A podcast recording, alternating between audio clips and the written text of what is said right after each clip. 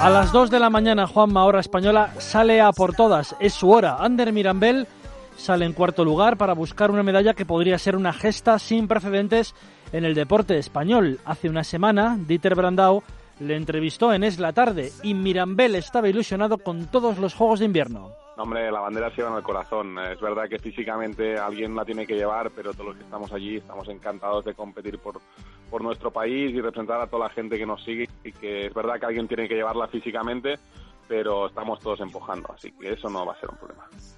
Dice Mirambel que muchos deportistas españoles optan a medalla, Javier Fernández en patinaje, etcétera, pero que antes que eso, antes que la gran hazaña, deben ser considerados todos como héroes. Ojalá sí, pero es que yo tengo un problema, conozco a todos y estoy enamorado de cada uno de ellos y son, son héroes. Independientemente o no que ganen medalla, hay que estar orgulloso de los 13 que están aquí, porque son gente que están a un nivel altísimo para un país que no tiene tradición de deportes de nieve y de hielo. Entonces, eh, entiendo que desde nuestro país queramos ganar una medalla o más de una, pero por el otro lado, como deportistas, sé las historias de cada una y me parece brutal que estén allí arriba y los que no están allí arriba estén a un paso de estar arriba. Entonces, eh, eh, ojalá vengan con muchas medallas, pero si no, hay que recibirles a todos como héroes.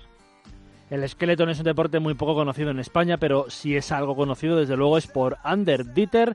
Le cruzó el otro día en antena con la última medallista española en unos Juegos Olímpicos, Blanca Fernández Ochoa. Es un regalo poder hablar con una campeona como ella, es decir, para mí pone la piel, la piel de gallina. La verdad es que ella es historia y será parte de la historia y, un lujo tener estos consejos de ella, la verdad.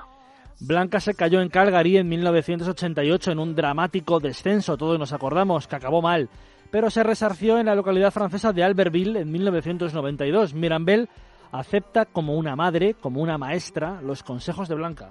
Muchas gracias por el consejo, además de una medallista, y la verdad que sí, que la visualización la, trabajamos mucho, porque primero hay que soñar despierto, que digo yo, para conseguir los sueños que se hagan realidad. Así que eh, pondré especial énfasis en ver esa bajada perfecta para llegar lo más lejos posible.